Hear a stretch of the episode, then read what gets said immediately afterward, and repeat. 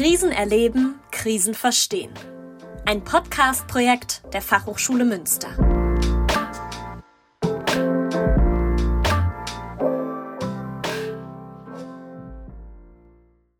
Hallo zusammen und herzlich willkommen zu unserer Podcast-Folge.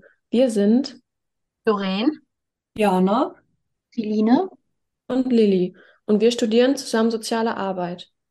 Momentan beschäftigen wir uns in einem Seminar mit verschiedenen Krisenerfahrungen. Dabei stellen wir uns die Frage, was wir aus Krisenerfahrungen anderer lernen können. Vielleicht habt ihr euch schon den vorherigen Podcast Trauma, die Krise, die das ganze Leben prägt, angehört und etwas über Krisenerfahrung gelernt. Falls das hier die erste Episode ist, in die ihr reinhört, Krisen können ganz verschiedene Erfahrungen in den unterschiedlichsten Lebenslagen sein und ganz individuell erlebt werden. Wir haben uns dazu entschieden, einen Podcast zu dem Thema sexualisierte Gewalt aufzunehmen. Wir wissen, dass das Thema sexualisierte Gewalt ein sehr sensibles Thema ist und viele Menschen betrifft. Gerade deshalb ist es uns sehr wichtig, euch vorab den Hinweis zu geben, dass wenn ihr im Laufe der Folge merkt, dass es euch mit der Thematik nicht gut geht, dass ihr diesen jederzeit stoppen könnt. Wir haben euch in den Show Notes einige Telefonnummern reingeschrieben die ihr anrufen könnt, wenn ihr Hilfe braucht, um mit dem Thema umzugehen oder wenn ihr einfach auch nur Redebedarf habt.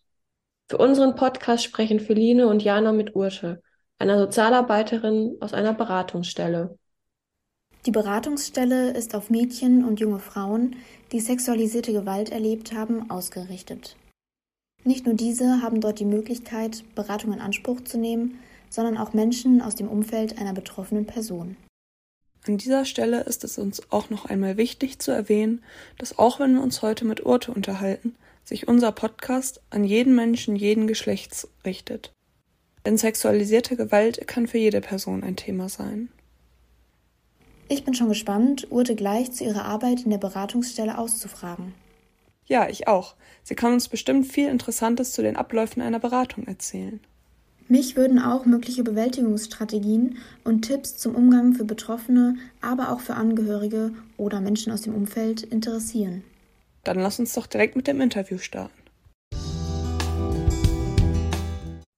Hallo Orte, kannst du dich und deinen Arbeitsplatz unseren ZuhörerInnen kurz vorstellen?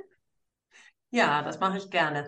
Mein Name ist Urte Paulsmeier. Ich bin Sozialpädagogin und ich arbeite in der Fachberatungsstelle gegen sexuelle Gewalt vom Verein Dolle Derns e.V. in Hamburg. Gegen sexuelle Gewalt. Kannst du kurz umreißen, was sexuelle Gewalt umfasst? Ja, also sexuelle Gewalt, sexuelle Übergriffe, sexueller Missbrauch oder auch sexualisierte Gewalt, wie wir eigentlich am ehesten, am liebsten sagen inzwischen, umfasst für uns alles, was ja von intimer Grenzüberschreitung, verbale, körperliche Übergriffe die in irgendeiner Weise sexualisiert sind, die unangenehm sind, die unangemessen sind, die intime Körperstellen betreffen, aber eben auch ähm, ja, verbale Übergriffe oder natürlich auch ja, bis hin zu Vergewaltigung. Also sexuelle Gewalt hat unterschiedlichste Formen und alles, was ein Mensch für sich selber auch definiert und darunter versteht, ist auf alle Fälle für uns natürlich auch sexuelle Gewalt, sexualisierte Gewalt, sexueller Missbrauch, was auch immer. Und was uns wichtig ist, dass die betroffenen Personen auch ihre eigenen Worte benutzen dürfen. Also wir, wir stellen auch in der Beratung gerne Worte zur Verfügung. Also für manche ist es ja auch so, dass es schwer ist, überhaupt Worte zu finden für das, was passiert ist. Aber da sind wir relativ natürlich auch sehr, sehr offen und frei, ähm, welche, mit welcher Definition oder mit welchen Worten die Betroffenen hier in die Beratungsstelle kommen. Wie du gerade erzählt hast, können ganz verschiedene Übergriffe Formen von sexualisierter Gewalt sein. In welchen Kontexten passiert sexualisierte Gewalt denn?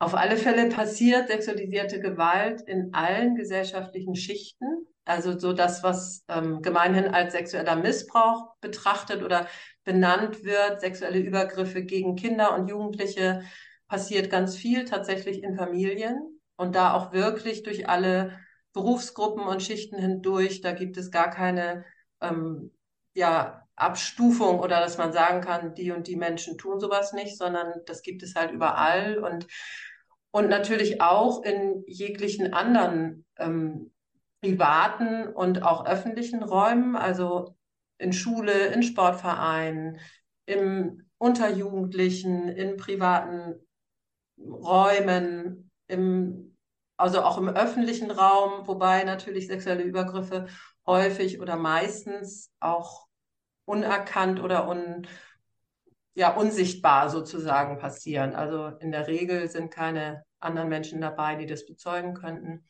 Aber ja, unterschiedlichste, unterschiedlichste Kontexte, in denen sexuelle Gewalt passiert. Und was natürlich dazu kommt, sind sexuelle Übergriffe im Internet. Also das ist natürlich ein riesiger Bereich, der sich auch in den letzten Jahren und Jahrzehnten extrem ausgeweitet hat und die Situation verschlimmert hat, sage ich mal. Also weil ähm, sexualisierte Gewalt, sexuelle Übergriffe erlebt zu haben, ist immer was Schlimmes und immer mit einem Schamgefühl verbunden. Und es ist für eigentlich für alle Menschen, die das erleben, schwierig darüber zu sprechen und gerade auch für Jüngere, also jüngere Mädchen und natürlich auch Jungs, die das erleben. Und ähm, ja, sexuelle Übergriffe im Internet zu erleben oder, oder Social Media oder wie auch immer, das ist nochmal noch mal ein Tabu obendrauf. Also insbesondere für jugendliche Mädchen, also mit denen wir auch viel zu tun haben. Das ist, ja, dass da noch so dazu kommt, oh Mensch, hätte ich doch nicht den Kontakt aufgenommen oder hätte ich das Foto nicht verschickt oder, oder, und, und auch mit der Angst, ähm, eigentlich weiß ich auch, das hätte ich nicht gedurft und vielleicht nehmen meine Eltern mir dann das Handy weg. Also da ist, steckt dann auch immer noch mal eine andere Befürchtung hinter und das ist noch mal versteckter, auf eine andere Art versteckt. Mit sexualisierter Gewalt wird ja auch häufig das Thema Traumata in Verbindung gebracht. Wie ist das bei euch? Also nicht jede Person, die sexualisierte Gewalt erlebt hat, ist automatisch auch traumatisiert. Also kannst du uns dazu was erzählen? Ja, eine traumatisierende Situation ist ja eine Situation, in der ein Mensch etwas erlebt, was er oder sie eigentlich nicht erleben sollte, etwas Schockierendes, etwas Gewaltvolles. Und in dieser Situation wird eine große Ohnmacht erlebt, es entstehen große Ängste, manchmal bis, zu, bis hin zu Todesangst, auf alle Fälle eine große Bedrohung. Und das, was, vielleicht sagt ihr selber auch noch was dazu, aber ich sage es jetzt einfach mal so mit meinen Worten, wie wir das hier in der Beratungsstelle auch sagen, was passiert ist, dass ähm, in einer so bedrohlichen Situation, in einer traumatisierenden Situation, das Ge Gehirn quasi ja auf Überleben schaltet. Also die Gehirnhälften oder die Gehirnbereiche, die, die eigentlich ähm, kognitive und emotionale Informationen zusammenbringen, die funktionieren nicht mehr in einer lebensbedrohlichen Situation. Das heißt, das Erlebte kann nicht anständig bewertet, eingeordnet und verarbeitet werden. Und der Mensch, der eine traumatisierende Situation erlebt, schaltet, im Grunde schaltet das Gehirn auf, wir sagen immer Eidechsengehirn. Also es geht wirklich nur darum, diese Situation zu überleben, zu überstehen. Und eine Möglichkeit ist zu kämpfen, eine andere ist zu fliehen und die dritte ist zu versteinern, sich totzustellen, um da irgendwie durchzukommen. Und das ist das, was in der Regel passiert bei sexuellen Übergriffen bei heftigen sexuellen Übergriffen, dass, dass die, die Person, die diesen Übergriff äh, erlebt und auch überlebt, ähm, versteinert, das Gefühl hat, ich kann mich überhaupt nicht mehr bewegen, ich kann nichts tun, ich kann nicht weglaufen, ich kann nicht schreien, ich kann mich nicht wehren.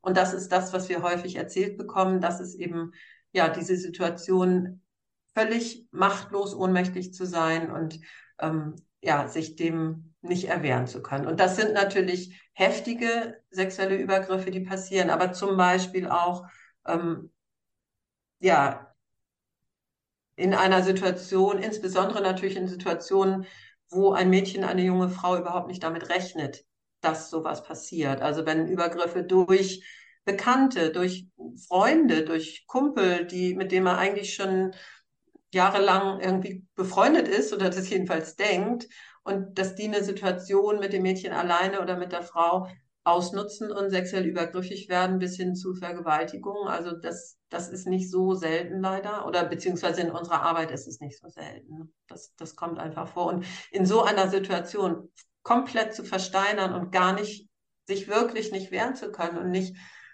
auch nicht, ja, so erschüttert zu sein, schockiert zu sein, dass eben dann gar nichts mehr geht. Und da ist es ganz häufig für unsere Klientinnen wichtig, dass wir denen erklären, dass das eine ganz normale Reaktion des Gehirns ist und dass die auch gar nicht die Möglichkeit gehabt hätten, in dem Moment aufzustehen, wegzulaufen oder ihm eine reinzuhauen oder was auch immer, ne, was, was eine Idee wäre, aber dass das eben eine ganz normale Reaktion ist, um zu überleben.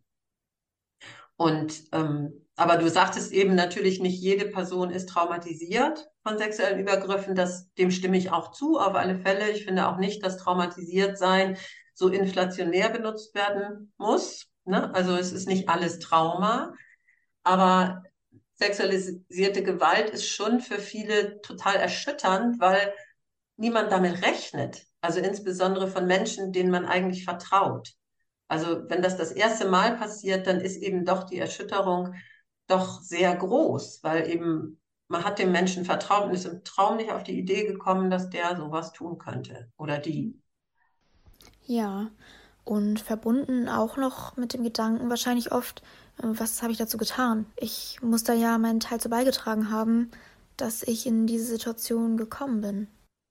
Mhm. Ja, ja, also Schuldgefühle sind auch ganz oft, ähm, ja, gehen einher, eigentlich in der Regel genauso wie du sagst. Also dieses, was habe ich gemacht, was ist an mir, dass mir sowas passiert ist, hätte ich, was hätte ich machen können, um das zu verhindern? Und, und na klar, gibt es immer viele Möglichkeiten, wenn man vorher gewusst hätte, das und das passiert gleich, dann wäre man vielleicht auch nicht in, eine, in einer Wohnung gelandet. Aber man hat es eben nicht gewusst und hat es auch nicht für möglich gehalten, sondern ist irgendwie auch ja, guter Dinge oder auch schon vorher siebenmal zusammen in einer Wohnung gewesen und beim achten Mal passieren Übergriffe. Und das, das nicht eingeschätzt, einschätzen zu können im Voraus, das ist, ist meistens ja die Situation. Und, und wir, also Schuldgefühle sind ganz häufig auch Begleiterscheinungen eigentlich ich würde fast, fast sagen immer oder sagen fast immer so rum. Und wir können die auch nicht wegmachen, obwohl wir natürlich die Haltung haben und davon ausgehen und das auch so sagen, dass die Person, die übergriffig geworden ist, die hat die Verantwortung dafür, für den Übergriff. Und nichts, also keine Person, die Opfer oder, oder betroffen ist von, von Übergriffen, ähm, wollte, dass das passiert. Und das ist nicht einvernehmlich, sondern das ist gegen den Willen, gegen den Willen einer anderen Person. Und, und das unterscheidet sexuelle Übergriffe von sexuellen Handlungen miteinander. Das ist kein Miteinander. Das ist gegen den Willen einer Person. Und damit hat die Person, die das tut, die Verantwortung für diesen Übergriff. Und gleichzeitig die Schuldgefühle, die sind ja auch nicht wegzudiskutieren. Also von daher jedes Gefühl, was da ist, das darf auch da sein. Wahrscheinlich auch ähm, an der Stelle dann für den Beratungsprozess schön auch zu hören nochmal, auch wenn man sich das vielleicht selber auch schon klar machen kann, aber von einer außenstehenden Person nochmal zu hören, du bist nicht schuld daran gewesen. Ja, ja. Das ist für, für viele ganz wichtig, wichtig zu hören und dass im Grunde auch so die unsere Haltung dazu und auch die Informationen, die wir geben können, zum Beispiel, was, was Traumareaktionen sind und dass zum Beispiel auch alle Symptome, die danach auftauchen, sind normal. Alle Symptome sind normale Reaktionen auf ein unnormales Vorkommnis oder auf etwas, was nicht hätte sein sollen.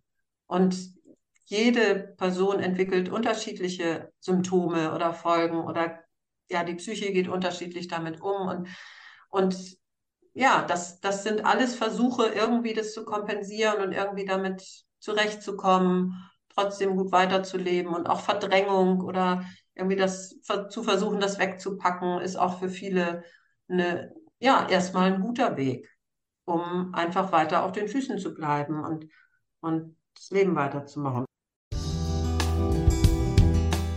Wusstet ihr schon, dass Symptome nach einer traumatisierenden Situation bei jedem Menschen unterschiedlich aussehen können? Zum Beispiel gibt es die Symptome des Wiedererlebens mit Flashbacks oder auch Albträumen. Es kann auch dazu führen, dass ihr euch zwanghaft an die Situation erinnert, immer und immer wieder. Auch Depressionen gehören zu diesen Symptomen. Außerdem kann es zu sozialen Isolationen kommen. Das heißt, ihr trefft euch zum Beispiel nicht mehr so häufig mit Freundinnen. Des Weiteren gibt es noch die Überregungssymptome. Dabei reagiert der Körper mit Herzrasen, Schlaflosigkeit, Unruhe oder übersteigerter Wachsamkeit, auch wenn die traumatisierende Situation schon vergangen ist. Jetzt haben wir gerade schon über Schuldgefühle gesprochen, die ja für die betroffenen Personen mitunter eine große Rolle spielen können. Inwiefern beeinflusst denn das Erlebte die betroffenen Personen noch im Alltag und im Leben? Also ich würde sagen, dass sexuelle Übergriffe zu erleben immer ein echter Einschnitt ins Leben sind. Also dass das wirklich, ich habe in letzter Zeit öfter mal so den Vergleich genommen, das ist ein bisschen wie ein Unfall. Also einen Unfall zu haben, wirklich schwer verletzt zu werden, also psychisch verletzt zu werden. Und beim Unfall, dann breche ich mir das Bein und dann kann ich, kann ich erstmal nicht mehr laufen. Und das können aber auch alle sehen. Und dann können alle sagen, oh Mensch, Mist, hast einen Unfall gehabt, kannst gerade nicht laufen, wie doof und brauchst ein bisschen Pflege und Schonung und so weiter. Und bei sexualisierter Gewalt, sexuellen Übergriffen, ist es so, dass wirklich die Person sehr psychisch sehr verletzt ist und aus der Bahn geworfen und häufig gar nicht mehr weiß, wie geht Leben eigentlich oder kein Stein liegt mehr auf dem anderen. Und das sieht aber erstmal niemand.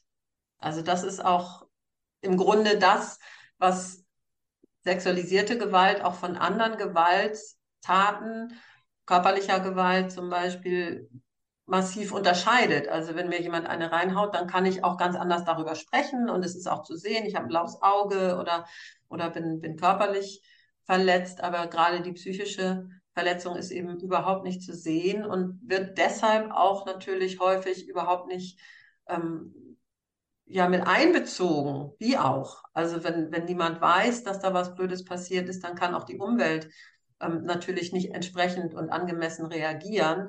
Abgesehen davon reagiert die Umwelt ja sowieso nicht immer angemessen, sondern sagt, wieso bist du da überhaupt mitgegangen oder was hattest du eigentlich an? Also das ist ja auch, sind ja unglaublich unverschämte Fragen, die gestellt werden, die mit einer großen Selbstverständlichkeit gestellt werden.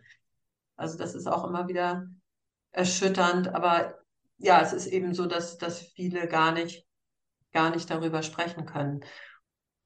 Ähm, wenn ich mich als betroffene Person für eine Beratung entscheide, und Kontakt zu euch aufnehme, wie kann ich mir den Beratungsprozess dann vorstellen? Was umfasst so eine Beratung? Das ist ganz unterschiedlich. Das könnt ihr euch wahrscheinlich schon denken. Also kommt natürlich sehr darauf an, mit welcher Fragestellung, mit welcher Situation die jeweils Betroffene hier in der Beratungsstelle ankommt. Also was uns immer wichtig ist zu sagen, vielleicht fange ich noch mal ein bisschen anders an mit den Grundsätzen der Beratung. Also was wir immer im Erstgespräch sagen, was richtig, richtig wichtig ist, dass wir unter Schweigepflicht stehen. Das ist ein Grundsatz, den wir in der Beratungsstelle haben, den wir sehr, sehr ernst nehmen und der aber auch im Gesetz äh, festgeschrieben ist. Also wir als Beraterinnen stehen unter Schweigepflicht. Das heißt, alles, was hier gesagt wird, bleibt auch in diesen Räumen. Das ist wichtig und auch wirklich richtig. Also die, die Mädchen und Frauen, die herkommen, die haben sexuelle Übergriffe erlebt und die müssen jetzt, wenn sie in die Beratung kommen, nicht, nicht darum fürchten, dass irgendjemand davon erfährt, der oder die das nicht erfahren sollte. Und die Beratung ist kostenfrei, das ist auch wichtig. Wir werden finanziert von der Stadt Hamburg, das ist auch richtig so. Und ähm, ja, wir stehen parteilich an der Seite der Mädchen und Frauen, das ist auch wichtig. Also sie mit ihrem Anliegen steht im Mittelpunkt der Beratung. Und dementsprechend gucken wir eben auch zusammen, welche Fragen gibt es, welche Wünsche gibt es. Möchte sie ein, zwei, dreimal kommen und von dem erzählen, was passiert ist? Oder möchte sie vielleicht auch gar nicht erzählen, was genau passiert ist, sondern eher darüber sprechen, wie es ihr geht und wie kann es ihr wieder ein bisschen besser gehen. Und für viele ist diese Beratungsstelle auch dann erstmal der Raum, in dem überhaupt Worte gefunden werden können, über das, was passiert ist, zu sprechen. Also, und ein bisschen manchmal auch das tatsächlich hier abzuladen und hier was zu erzählen und dann auch so das Gefühl mitzunehmen, okay, da ist der Ort, da kann ich darüber reden Und da kann ich das auch so ein bisschen lassen. Und das entlastet dann manchmal auch für den Alltag, dass auch wenn Gedanken und Erinnerungen hochkommen, die belastend sind, zu sagen, okay, übernächste Woche habe ich wieder einen Termin, da kann ich das erzählen, jetzt muss ich da gar nicht so viel drüber nachdenken. Das ist auch manchmal für, für manche hilfreich. Was auch wichtig ist, wir sind keine therapeutische Einrichtung. Also wir sind Sozialpädagoginnen, Beraterinnen mit unterschiedlichen Ausbildungen auch und Zusatzausbildungen. Und ähm, wir machen Beratung, das heißt sehr alltagsorientiert, alltagsbegleitend und nicht so sehr vertiefend. Wobei natürlich, wenn eine auch ja konkret von dem erzählen möchte, was passiert ist, oder auch von Erlebnissen erzählen möchte, die, die lange zurückliegen und die natürlich psychisch auch ja viel ausgelöst haben und wo, wo sie sich viel mit auch abschleppt, schon viele Jahre mit, mitunter, dann hat das hier natürlich auch Platz. Welche Strategien werden vielleicht auch in der Beratung entwickelt oder bringen die Frauen oder die betroffenen Menschen schon mit, vielleicht auch in die Beratung, die sie schon selbst entwickelt haben? Was dann in der Beratung passiert, ist auch sehr unterschiedlich. Unser Hauptmedium ähm, ist natürlich das Gespräch, aber wir haben auch manche Methoden aus unseren zum Beispiel systemischen Zusatzausbildungen, dass wir sowas machen wie so eine Timeline, also so eine Zeitschiene, was ist eigentlich wann passiert und da auch erstmal so ein Fokus auf gute Erlebnisse und dann uns langsam daran trauen, auch über die schwierigen Erlebnisse zu sprechen und das aber auch gut zu dosieren, damit wir auch am Ende der Stunde auch die Klientin jeweils wieder einigermaßen stabil ähm, ja, wieder nach Hause schicken können oder rausschicken können. Nun wollen wir das von Urte benannte Tool Timeline einmal mit euch anwenden. Zur Anwendung dieses Tools benötigt ihr einen Zettel und einen Stift. Ihr könnt jederzeit den Podcast unterbrechen, wenn ihr an einer Stelle mehr Zeit benötigt. Wenn ihr diese Coaching-Methode gerade nicht durchführen möchtet, könnt ihr gerne vorspulen oder euch diese Sequenz später noch einmal anhören. Nehmt euch nun das Blatt Papier und den Stift und zeichnet eine Linie auf das Blatt. Das ist eure Timeline, an der wir uns nun orientieren. Um einen zeitlichen Rahmen für die Timeline zu setzen, überlegt euch nun, welchen Zeitraum diese umfassen soll. Wollt ihr euch zum Beispiel auf euer letztes Jahr bis zum heutigen Tag konzentrieren? Ist euch der Zeitraum zu groß, dann passen vielleicht die letzten drei Monate. Drückt gern auf Pause, um euch euren Start- und Endpunkt zu überlegen. Jetzt, wo ihr euren Start- und Endpunkt erstellt habt, könnt ihr eure Timeline mit Ereignissen und Momenten füllen, die euch gerade einfallen. Das können sowohl große Ereignisse wie ein Schulabschluss oder ein Umzug in eine neue Stadt sein, aber auch kleine Momente wie ein Gespräch mit Freunden, welches euch in Erinnerung geblieben ist. Nehmt euch auch hier ein bisschen Zeit, pausiert gerne einmal den Podcast und schreibt euch eure Gedanken auf. Wenn ihr eure Timeline nun mit euren Erinnerungen gefüllt habt, dann könnt ihr, könnt ihr nun hinzufügen, was euch in eurem Alltag oder auch grundsätzlich im Leben Kraft gibt, beziehungsweise bereits gegeben hat. Sind es vielleicht Gespräche mit guten Freundinnen oder euren Eltern? Vielleicht hilft es euch auch, in die Natur zu gehen oder an einem stressigen Tag eine heiße Milch mit Honig zu trinken. Oder ist es ein Hobby, wie zum Beispiel Zeichnen, Yoga oder Singen, das euch besonders gut gefällt? Nehmt euch auch hier gerne etwas Zeit und drückt auf Pause, um alles aufzuschreiben, was euch in den Kopf kommt. Wenn ihr nun auf eure Timeline schaut, habt ihr ein Blatt voll mit Momenten aus eurem Leben und habt bereits herausgefunden, was euch in diesen Momenten gut getan und Kraft gegeben hat. Ihr könnt stolz auf euch und eure Ressourcen sein. Und vielleicht hilft euch diese Methode auch ein bisschen, die schönen Momente zu sehen, auch wenn ihr gerade eine schwere Zeit durchmacht. Und jetzt dachte ich gerade, was war deine Frage? Ich habe, glaube ich, einen Ausflug gemacht, oder? Äh, meine Frage Die war. Strategien. Ha. Genau. genau. Die Strategien. Ja, also wie du schon ange oder vermutet hast, die Strategien sind, sind sehr unterschiedlich. Also bei, bei Kindern Jugendlichen, die sexualisierte Gewalt in der Familie erleben, ist die Strategie am häufigsten wirklich, das zu versuchen wegzupacken. Also wirklich ähm, irgendwie das beiseite zu schieben, das nicht als das zu erkennen, was es ist. Manche Kinder und Jugendliche können das auch noch gar nicht. Also insbesondere Kinder wissen ja auch nicht so richtig, was da passiert.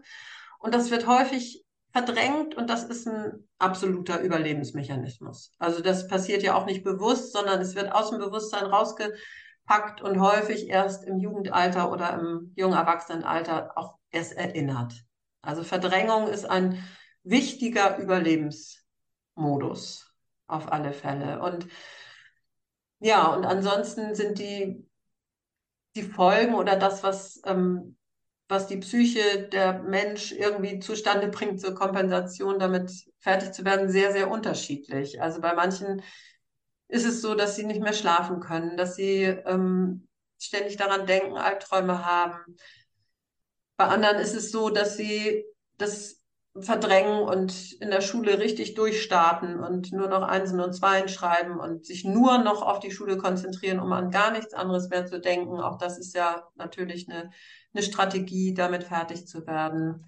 Und ich merke gerade, dass ich es gerade ein bisschen durcheinander bringe. Also das eine sind die Folgen und das andere sind die Strategien. Wie kann es denn besser gehen? Also das geht gerade ein bisschen durcheinander, aber das ist auch manchmal also nicht, nicht so komplett voneinander zu trennen. Und, und in der Beratung gucken wir natürlich in die Richtung, ähm, was kann helfen, dass es wieder ein bisschen besser wird. Oder und gucken auch noch mal vor den Übergriffen, was war davor gut? Oder was gibt es sowieso an Ressourcen im Leben. Also wir arbeiten viel ressourcenorientiert, welche welche Stärken gibt es, welche Interessen gibt es, was ist eigentlich schön, was fühlt sich gut an, wo gibt es auch ähm, ja wichtige Menschen, auf die die, die Mädchen, die Frauen sich verlassen können oder gute Freundinnen, was, was macht Spaß, unabhängig von dem, was eben auch im Leben passiert ist und, und schlimm war und schwer war.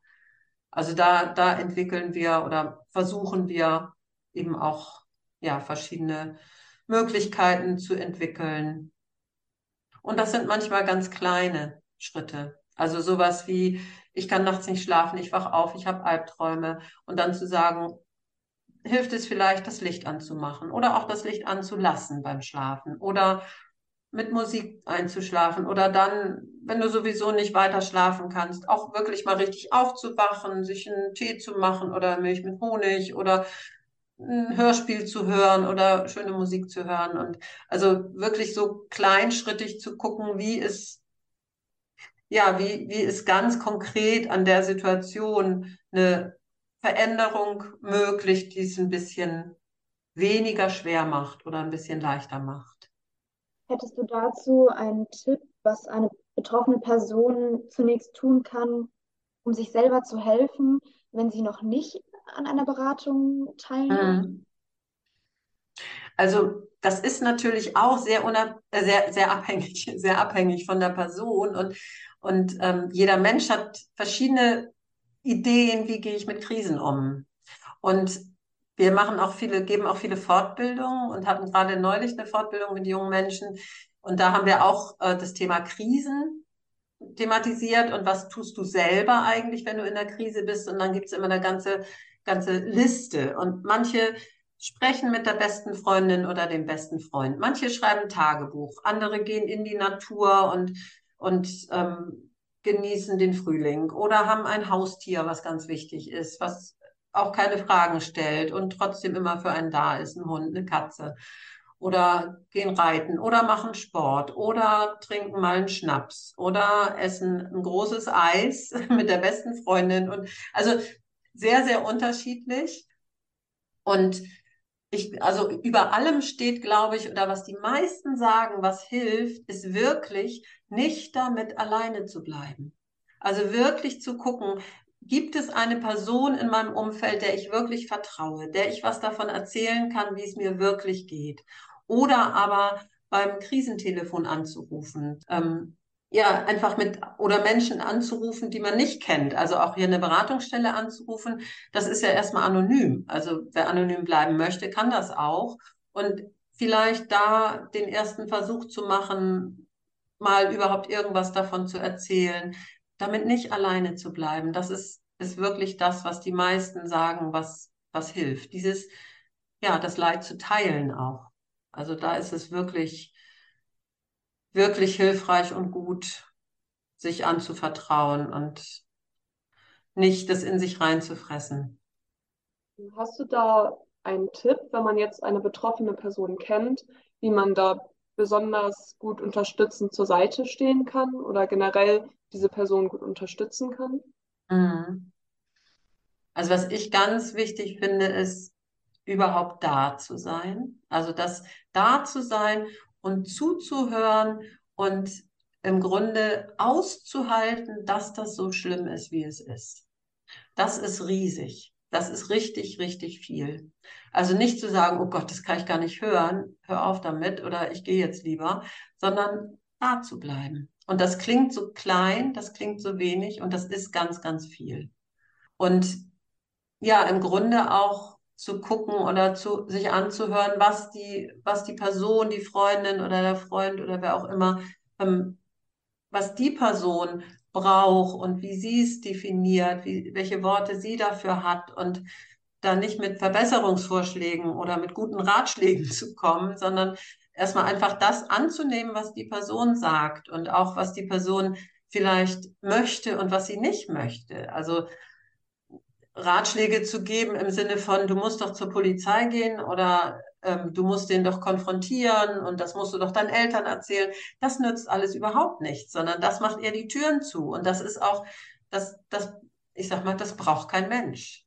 Also Ratschläge, außer ich habe danach gefragt, braucht kein Mensch, sondern zusammen vielleicht zu überlegen und zu sagen, Mensch, oh, gibt es irgendwas, was, was ich für dich tun kann? Oder gibt es irgendwas, wo du denkst, das könnte vielleicht helfen und wir können das mal besprechen oder so. Also auch, auch so diese, die Frage, zur Polizei zu gehen oder nicht zum Beispiel, das ist ja oft eine große Frage. Und das auf gar keinen Fall übers Knie zu brechen. Also nicht, nicht sofort zur Polizei zu rennen. Wir raten in der Regel erstmal davon ab tatsächlich, weil wir sagen, erstmal braucht es wieder ein bisschen Boden unter den Füßen, um sich dem zu stellen, um, um tatsächlich auch genau, sehr genau erzählen zu können, was passiert ist. Und, und manchmal ist das gar nicht ratsam, weil es gar keine Beweise gibt und gar keine Zeugen gibt. Und dann passiert auch bei der Polizei nicht so wahnsinnig viel. Also, und das ist was, was wir sehr in die Welt tragen, also wirklich an der Seite von Betroffenen zu sein und zu gucken, was braucht diese Person und nicht zu denken,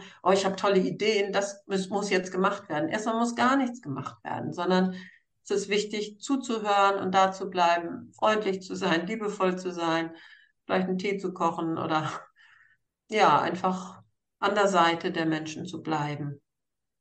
Ich denke, wir können uns schon auch vorstellen, ich weiß nicht, können wir es uns vorstellen. Es ist einfach wahnsinnig schwer, darüber zu sprechen. Und das ist eine große Überwindung. Und das, das auch anzuerkennen und, und wahrzunehmen und mitzudenken, das ist, ja auch ein großer Vertrauensbeweis, wenn einem jemand von sexuellen Übergriffen erzählt. Das ist nicht leicht und das erzählt man auch nicht jedem und jeder. Das macht mich kurz sprachlos. Ja, das ist so ein ernsthaftes Thema und ich selber kenne auch eine betroffene Person und das ist irgendwie einfach sehr emotional behaftet. Ja, auf alle Fälle. Also ich denke auch, ich sag mal, alle kennen betroffene Personen.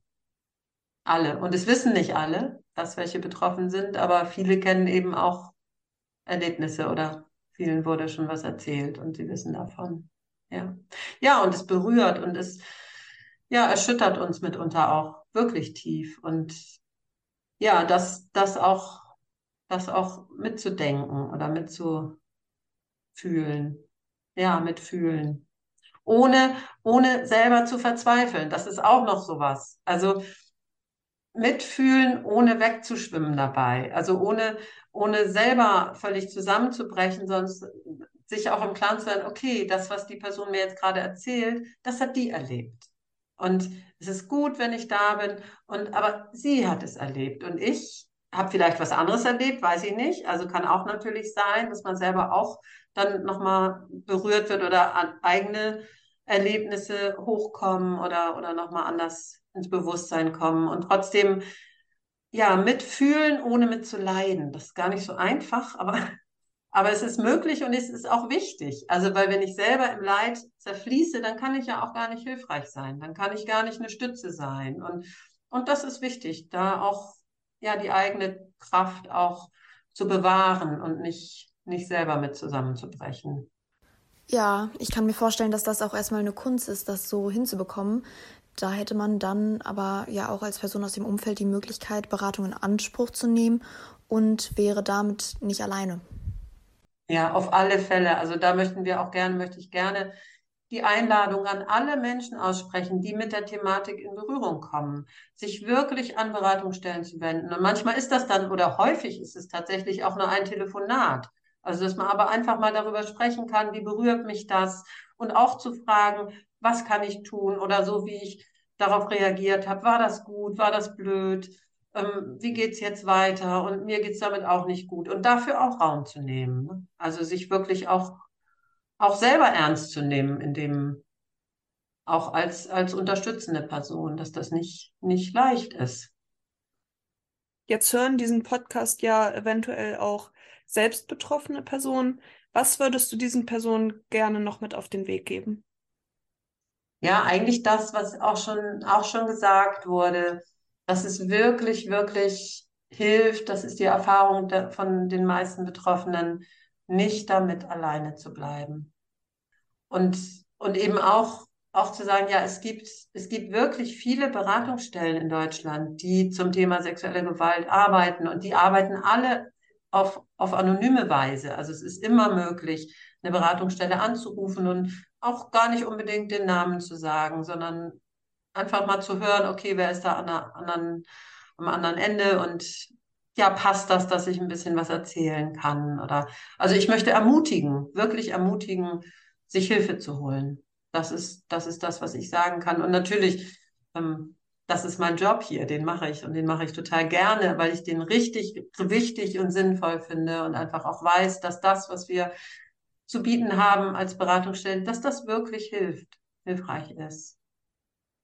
Und ja, Wege zu finden, trotz der Übergriffe ein gutes Leben zu haben. Also das ist auch wirklich ein Ziel, was wir auch mitverfolgen und ja, wo wir versuchen zu unterstützen.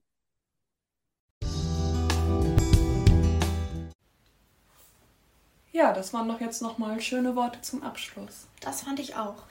Jetzt haben wir von Ute nicht nur erfahren, was sexualisierte Gewalt ist und in welchem Kontext sexualisierte Gewalt passieren kann, sondern auch, was Betroffene oder Menschen aus dem Umfeld in so einer Situation machen können. Was ist dir denn besonders im Gedächtnis geblieben, Jana? Mm, besonders im Gedächtnis geblieben ist mir, dass es wirklich jede Person in jeder Situation treffen kann, auch wenn die Person in dem Moment gar nicht damit rechnet. Und vielleicht hier auch nochmal wichtig zu erwähnen, dass es ja jede Person jeden Geschlechts treffen kann und nicht nur junge Frauen und Mädchen, auf die wir uns heute ein bisschen mehr konzentriert haben. Dazu fällt mir auch nochmal ein, dass jede Person, die das Gefühl hat, in einer solchen Situation gewesen zu sein, Kontakt zu einer Beratungsstelle aufnehmen kann. Ähm, dazu muss man sich nicht besonders schlecht fühlen oder bestimmte Kriterien erfüllen. Jede Person hat die Berechtigung dazu, eine Beratung in Anspruch zu nehmen und soll, darf, kann das gerne machen. Ja, stimmt. Und wir haben ja heute auch gelernt, dass so eine Beratung kostenlos ist und man da auch gar nicht konkret über die Situation sprechen muss. Maute hat ja erzählt, man kann auch erstmal über andere Themen sprechen, die Themen, die einen gerade beschäftigen und über die man gerne persönlich sprechen möchte. Und da braucht man auch gar keine Angst haben, dahin zu gehen. Mm, um das nochmal mit Ortes Worten zu sagen, reden hilft immer. Da kann ich nur zustimmen. Und was ist dir besonders im Gedächtnis geblieben, Felina? Mir ist besonders im Gedächtnis geblieben, dass Urte nochmal ganz nachdrücklich betont hat, dass die betroffene Person selber nie schuld an der Situation ist. Urte hat das Erlebnis selber ja als Unfall definiert. Ja, das finde ich auch nochmal ein sehr treffendes Beispiel irgendwie, weil das ja wirklich immer gegen den Willen und nicht einvernehmlich mit der betroffenen Person ist. Ja, und die Verantwortung für die Situation trägt die betroffene Person nie selber. Ja, Urte hat ja auch noch berichtet, was betroffene Personen nach so einer Situation machen können oder was hilfreich sein könnte.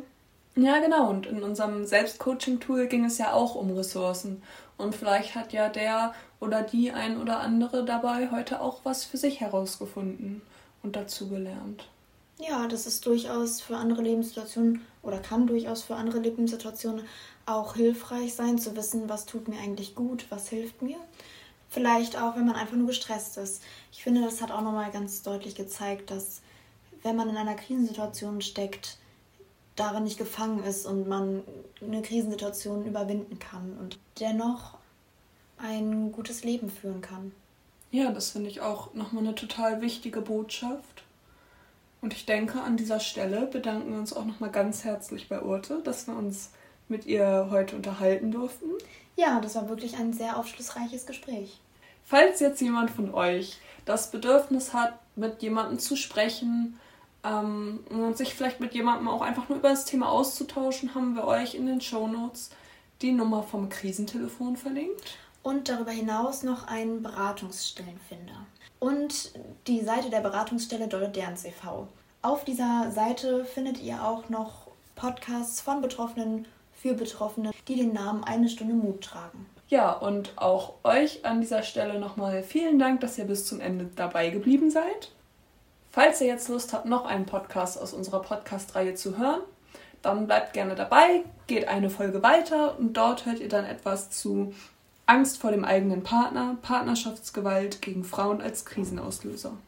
In der Folge hört ihr die ergreifende Geschichte von Alexandra und wie sie ihre Erlebnisse aus einer von Gewalt geprägten Beziehung verarbeitet hat.